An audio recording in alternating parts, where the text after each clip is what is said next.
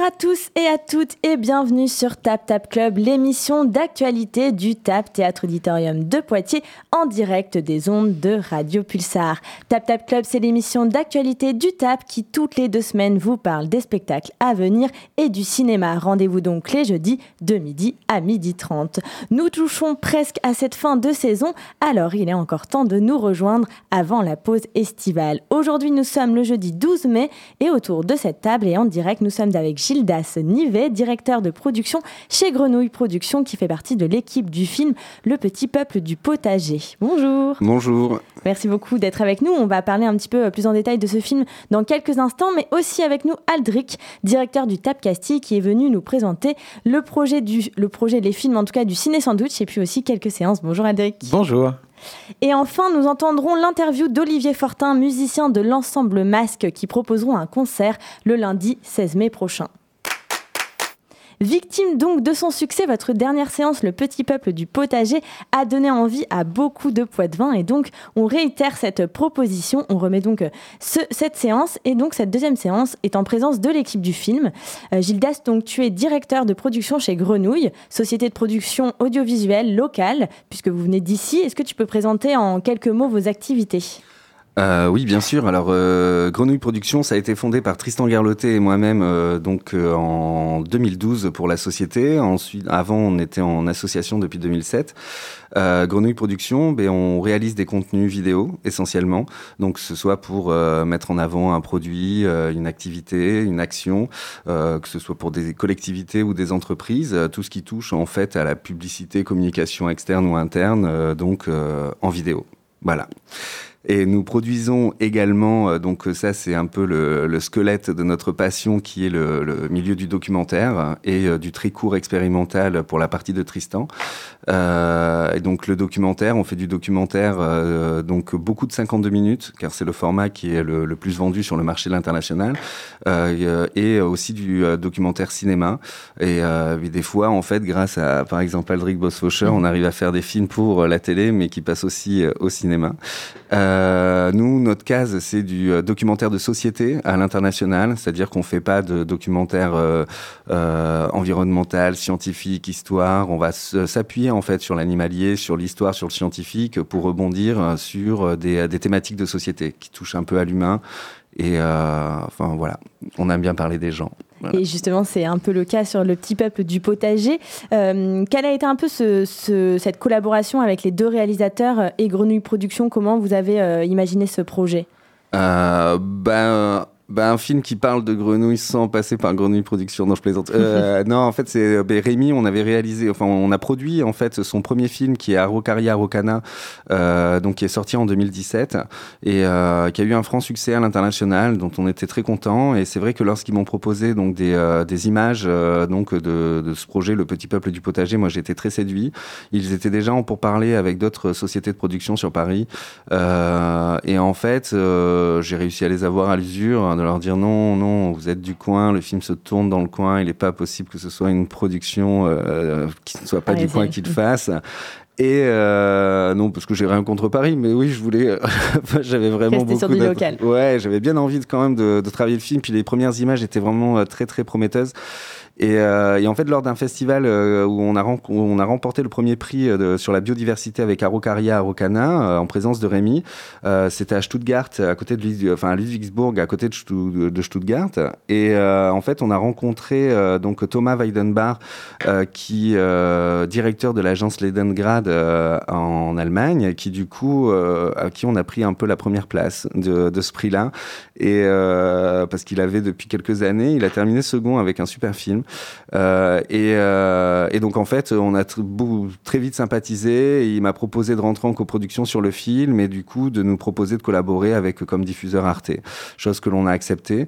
Donc euh, on a fait rentrer dans l'écriture euh, de la voix off euh, donc Frank Nietzsche qui, est un troisième auteur, qui est un super auteur allemand Et, euh, et, du coup, on a collaboré donc sur une coproduction 50-50. Ils ont fait toute la post-production. Euh, toute la post-production a été réalisée en Allemagne, sauf la création musicale, qui elle a été réalisée à Annecy euh, par Anthony Touzalin avec Emotive Music, par un orchestre également. Et, et puis voilà. Hmm, j'ai dû oublier peut-être plein de choses, mais en tout cas, c'est peut-être bien de redire que les, les réalisateurs, donc c'est c'est Guylaine Bergeret, si je le dis bien, Exactement, et Rémi Rapp. Donc c'est quand même aussi important de le dire. peut-être revenir sur euh, l'histoire, ce que ça raconte ce documentaire, puisque tout se passe à l'intérieur d'un potager et on voit les mille et une vies euh, qui se déroulent à l'intérieur de ce potager.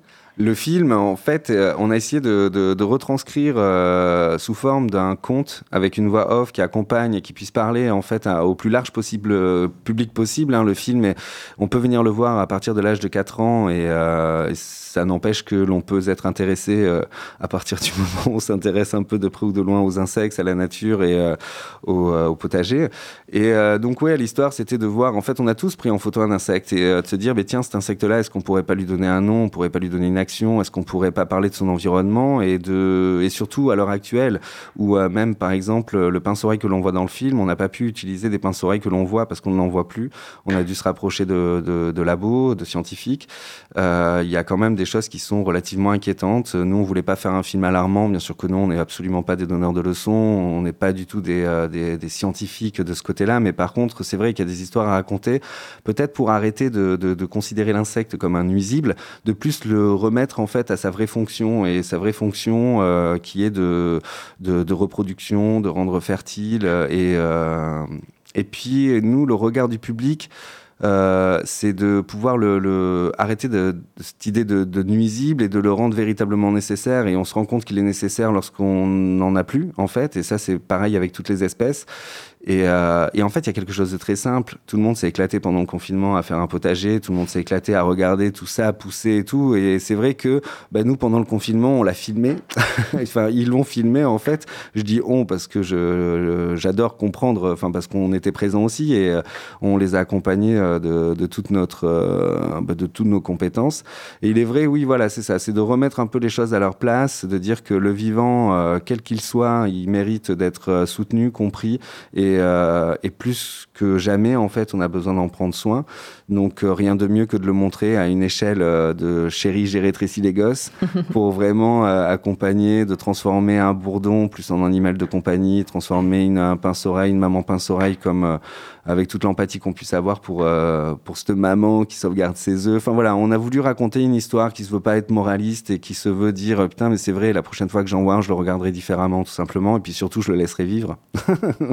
et c'est une séance qui est aussi, euh, j'imagine, ouverte donc aux familles. C'est un peu ce qu'on disait tout à l'heure en, off. c'est un moment où on peut venir complètement avec ses enfants. c'est tout à fait ah, possible. Complet. Toutes, là, les différentes expériences que l'on a fait en avant-première, on en a déjà fait une, une bonne quinzaine, il y en a une autre quinzaine qui est, qui est prévue, alors qui sera peut-être pas en avant-première parce que le film est diffusé le 23 mai à 18h55 sur Arte.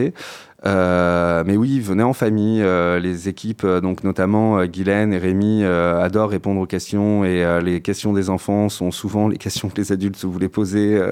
donc en fait, non, non, tout se passe très très bien. le film quand même aspire clairement à, à faire à remuer légèrement et délicatement la terre pour pouvoir y semer ses premiers trucs pour ceux qui sont en retard. Ça donne envie de voir des choses pousser, ça donne envie d'avoir de la vie dans son jardin. Ça oui, venez en famille avec grand plaisir et ça lance des sujets de conversation et des petites balades même pas très loin pour pouvoir discuter, rebondir sur ce qu'ils auront vu dans le film. Ouais. Eh bien, merci beaucoup. Donc, on retrouve ce film Le Petit Peuple du Potager samedi 14 mai prochain à 16h au Tap Castille. Et vous serez présent pour, euh, pour parler un petit peu du film. Avec grand plaisir. Merci, Aldric, de nous accueillir une deuxième fois. C'est un vrai film pour le cinéma. Même si le film passera sur Arte, les techniques déployées pour filmer euh, bah, ce, ce, potager euh, vraiment sur grand écran, ça, ça rend encore autre chose, c'est encore plus spectaculaire, et d'autant plus de venir en famille, les enfants d'un seul coup vont voir ces, ces bestioles en très grand écran, et là c'est magnifique. Et puis toi, tu as vu cette première séance, donc euh, tu peux être témoin euh, du succès de ce film. Oui, c'est mérité. Et c'est chouette de pouvoir en faire une deuxième, et puis, et puis peut-être qu'il y en aura d'autres bientôt. Oui, oui, avec Aldric, on, ne se lasse pas de le relancer une fois tous les ans pour lui proposer nos films et il accepte avec plaisir, donc c'est toujours un bonheur. Merci beaucoup à tous les deux. Avant de poursuivre sur les prochains événements incontournables au cinéma du Tap Castille, on va faire un petit détour à l'auditorium avec l'ensemble de musique baroque, l'ensemble Masque, qu'on retrouvera en concert le lundi 16 mai. Et on écoute Olivier Fortin nous parler du concert. Alors, donc bonjour euh, Olivier Fortin, vous êtes donc musicien de l'ensemble Masque et vous jouez à la fois du clavecin et de l'orgue. Est-ce que vous pouvez nous présenter d'abord la création de l'ensemble Masque et des cinq euh, autres musiciens qui forment cet ensemble? Alors, euh, vous parlez de mon ensemble. Euh, déjà, peut-être pourquoi ça s'appelle l'ensemble masque, je peux vous dire ça. C'est quand même un peu une question qui revient souvent et surtout euh, dans cette période où on a passé nos, deux dernières années avec un masque, c'est un peu une chose, voilà, bien de d'expliquer que en fait le masque c'était une forme de spectacle qui existait au XVIIe siècle en, au Royaume-Uni, en Angleterre, voilà, et qui était donc un spectacle qui, euh, qui, mélangeait euh, plusieurs formes d'art, euh, bien sûr principalement la musique, mais aussi le théâtre, beaucoup en fait, le théâtre presque plus que la musique, j'imagine, et des costumes, des décors élaborés, etc. Et avec, voilà, c'est une forme qui était assez complète. Et donc, c'est pour ça qu'on a appelé notre ensemble comme ça dans les années un peu, enfin, avant même les, avant l'an 2000, on a euh, créé cet ensemble à Montréal. Je suis canadien d'origine. Et en 98, on a formé cet ensemble euh, à Montréal, qui était d'abord sous la forme de trio. Et on a participé à un concours de musique et pour lequel, un, concours en fait, pour lequel euh, il fallait enregistrer un CD. Et nous, on a fait un CD de musique anglaise de l'époque anglaise où il faisait des masques et on a donné euh, ce nom à notre ensemble en disant qu'on aimait bien aussi l'idée de la multiplicité des arts, euh, de, la musique et, qui se mélangeait avec le théâtre, qui se mélangeait avec voilà, etc. Un peu comme l'opéra, mais un peu plus petit, des plus petits formats, des, une, forme de liberté, disons. Voilà. Et alors, euh, au total, vous êtes six, six musiciens et Dans le noyau, alors on est, on est formé d'un noyau de six musiciens euh, qui est le même noyau depuis euh, voilà maintenant euh, plus de 15 ans. simplement, il y a des projets qu'on fait dans lesquels on est plus, où il y a plus de musiciens, plus de musiciens, d'autres on est moins. Euh, et en fait, avec la crise Covid, en fait, là on va faire ce concert au TAP. Et, nous sommes très heureux d'aller jouer là parce qu'on a enregistré un disque pendant la crise Covid en, en 2020. Et simplement, euh, il y a eu je vais pas vous faire tout le topo, mais euh, pour ce concert qu'on va jouer là donc cette, semaine, euh, il y a euh, trois membres qui font partie du noyau de l'ensemble et les autres non parce qu'en fait c'est un concert qui, qui est jumelé avec une tournée qu'on fait aux Pays-Bas et qui a été déplacé comme beaucoup de concerts qui devaient avoir lieu l'année passée en fait qui a été remis en fait et l'équipe de base, elle a été un peu éclatée par, euh, par le fait qu'on a dû retrouver des nouvelles dates, etc. Donc, mais en fait, c'est pas, il y, y aura peut-être pas la même équipe qu'on voit sur la photo, mais tous des musiciens extraordinaires avec lesquels on a l'habitude de travailler, bien sûr. Voilà. Et alors, euh, donc vous, vous êtes spécialisé en musique euh, baroque euh, et vous avez notamment, vous explorez notamment les répertoires du XVIIe et XVIIIe siècle. Est-ce que vous pouvez un petit peu nous parler de la musique que vous jouez pour les auditeurs qui ne connaîtraient pas forcément la musique baroque? La musique baroque, pour ceux qui ne connaissent pas, je trouve que c'est une musique qui est déjà qui, qui est très facile d'accès. C'est une musique dans laquelle on a euh, euh, un côté euh, très très immédiat qui touche les gens, je pense, assez vite. bien sûr, la musique baroque en France n'est pas la même que la musique baroque en Italie, que la musique baroque en Allemagne, etc., etc. Donc chaque époque, chaque école de l'époque, chaque pays avait ses, spécificités par rapport au, répertoire, mais bien sûr, il y avait aussi des choses qui se retrouvaient. Euh, c'est une musique. Enfin, moi, je me dis, un musicien qui est emballé, enfin, qui est passionné par la musique qu'il joue, va réussir à transmettre euh, au public. Et nous, on est vraiment des musiciens passionnés. On adore ce qu'on fait. Euh, c'est vraiment notre vie. C'est ce qu'on. Et en fait, on a envie de le partager. Alors voilà, la musique baroque, euh, je, je, on va pas faire une dissertation là-dessus, mais c'est une musique, je, je pense, qui, qui plaît beaucoup aux gens. Euh, par voilà par ça aussi sa clarté on a le côté rythmé qui est très net enfin normalement assez il y a un côté qui, qui tout de suite il y a un côté de la danse souvent donc les gens se laissent emporter par, ces, ces, ces, ces danses euh, qui sont inhérentes à la musique et euh, voilà, c'est très très vaste la, la musique baroque. Euh, voilà, c'est aussi c'est ça c'est ça part de, ça débute en quoi au début du XVIIe siècle et ça se termine au milieu du XVIIIe siècle. Donc euh, il y a on parcourt quand même 150 ans de, de répertoire et à travers ces 150 ans il y a plein de choses extraordinaires qui se sont passées. Il y a aussi peut-être des compositeurs qui vous inspirent plus que d'autres avec cet ensemble ou peut-être Oui. Alors, chaque fois qu'on se plonge dans un nouveau répertoire, on, disons qu'on se marie avec ce répertoire. Bien sûr, comme je pense beaucoup de musiciens qui font de la musique baroque, on est tous euh, passionnés par la musique de Jean-Sébastien Bach, qui est à la fois presque la plus difficile, à la fois la plus qui, nous rejoint à tous les niveaux. C'est comme une musique qui, tant au niveau euh, technique, euh, donc le, le corps, l'esprit, parce que c'est hyper intelligent. En même temps, c'est l'émotion à, à 100%. En fait, c'est un compositeur qui a réussi, lui, à, à sur tous les plans, euh, aller au maximum de ce qu'on pouvait euh, espérer d'un compositeur en fait qui, qui, nous qui nous fait à la fois qui nous émeut qui nous voilà qui nous qui nous en tant que musicien qui nous met face à un challenge et, et voilà. Donc c'est peut-être la musique que je pense qu'on adore tous.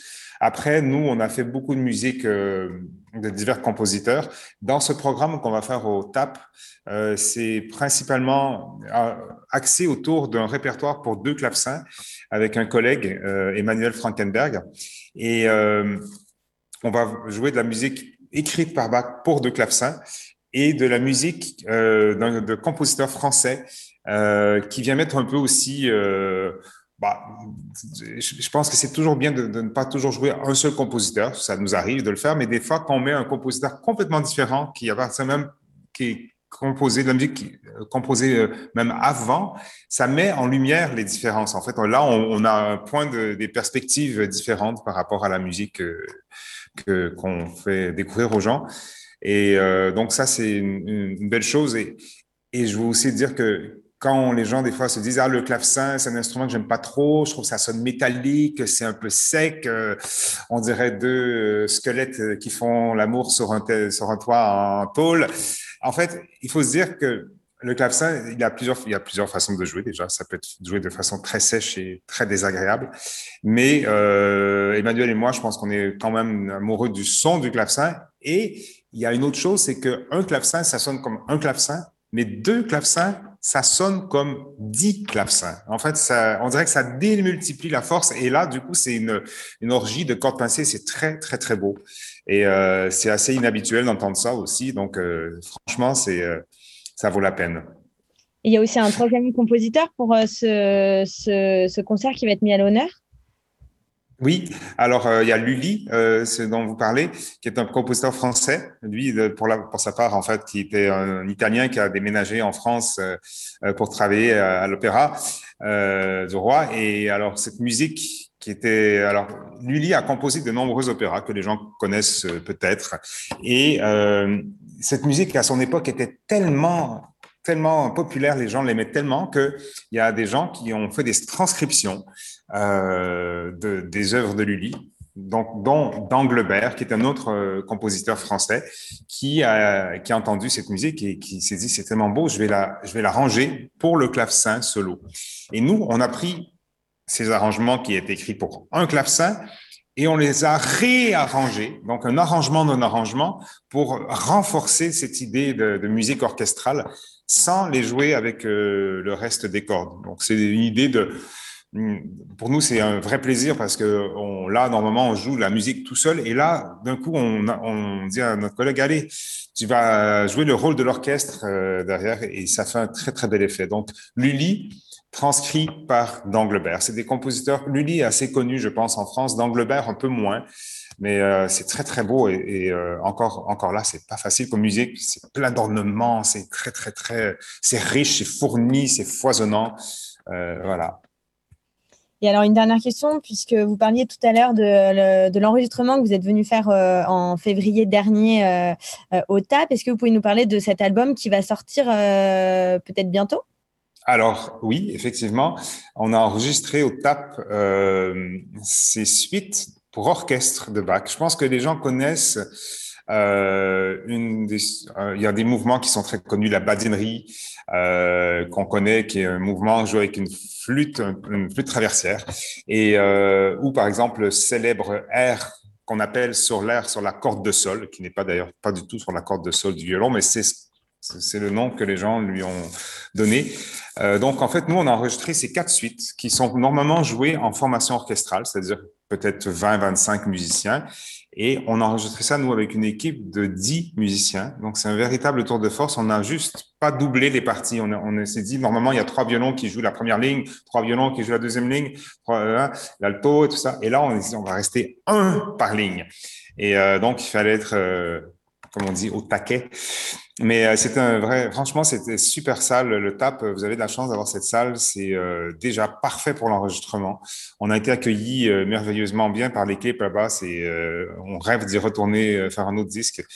J'espère un jour parce que c'est très beau. Et donc, on a enregistré ces quatre suites. Le disque va sortir, le, je pense, le 10 juin en, sur les tablettes à, la Fnac, mais au format pour ceux qui ont 10 heures ou Cobus, le 3 juin prochain. Et nous aurons des copies à vendre, euh, notre concert euh, au TAP. Euh, le 16. Voilà.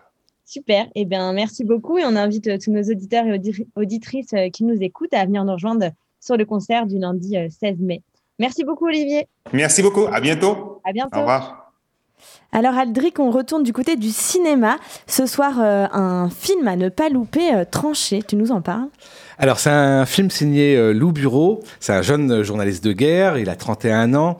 Euh, c'est un, journaliste qui avait, eu, euh, qui, avait, qui avait eu pas mal de déboires. En 2017, par exemple, il avait été incarcéré en Turquie, pour, il était accusé d'actes.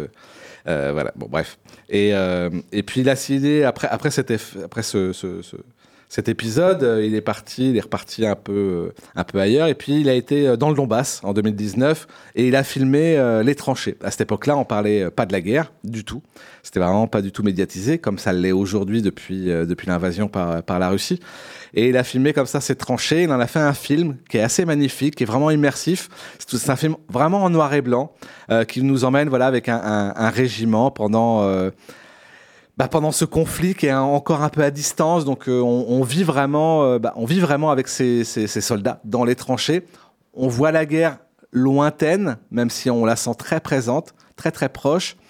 C'est euh, assez remarquable. voilà, et on va pouvoir faire une discussion avec lui à l'issue de la projection. Et alors, c'est à quelle heure ce soir? C'est à 20h30 ce soir. Euh, voilà, il y aura euh, euh, encore des séances la semaine prochaine et on espère d'autres encore après. Le film est sorti un peu rapidement comme ça. malheureusement, il n'y a peut-être pas eu autant d'aura qu'ils auraient voulu pour la sortie nationale du film parce qu'il fallait vraiment le sortir là. Il était l'année dernière à Berlin, je crois, ou à ou dans un, enfin en tout cas dans un, dans un grand festival. Et puis là, voilà, avec euh, la guerre qui s'est déclenchée en début d'année, il fallait vraiment le sortir et puis raconter cette guerre aussi. Euh, dans, dans ces tranchées. C'est vrai que le, fait, par exemple, d'avoir fait un film en noir et blanc où on suit vraiment les gens, on, se, pose même la question de mais à quelle époque on est? Vraiment. Et on se demande si on est en 14-18 ou on, est aujourd'hui. Malheureusement, l'actualité a rattrapé tout ça et on est vraiment aujourd'hui. Mais, euh, mais c'est un film vraiment à découvrir sur grand écran tellement il est immersif et, assez dingue. Il y a un film d'actualité. Et alors, euh, c'est le tout dernier ciné sandwich euh, de la saison. Ça se passera le 24 euh, mai prochain, le mardi. Est-ce que tu peux revenir rapidement sur ce que c'est le concept du ciné sandwich pour ceux qui n'auraient pas encore expérimenté? Alors, le ciné sandwich, c'est à 12h30. c'est gratuit. Vous pouvez venir avec vos sandwichs, qu'on peut de nouveau manger en salle depuis quand même pas mal de temps. Et vous découvrez bah, des films. voilà. Et cette, bah, pour cette dernière, euh, pour ce dernier ciné sandwich de la, de la saison, bah, on a voulu vous emmener, euh, bah, vous donner un petit avant-goût d'été, en vous emmenant euh, voilà, sur la plage, au bord de l'eau, il fait chaud, il y a du soleil. Mais bien sûr, ce serait trop simple si tout se passait pour le mieux dans cette fausse oisiveté estivale. Et alors, euh, quels seront les films qui seront présentés, puisque c'est aussi des films qu'on a pu découvrir sur deux éditions du Poitiers Film Festival notamment Oui, c'est trois, films, deux réalisateurs passés par le Poitiers Film Festival. Et d'ailleurs, deux d'entre eux étaient venus euh, présenter leur premier long métrage au Tap Castille. Je pense par exemple à Emma Benestan qui était venue présenter Fragile l'année dernière, son premier long, et puis à Karen Ben Raphaël qui était venue euh, présenter À cœur battant, qui avait aussi réalisé le film Vierge.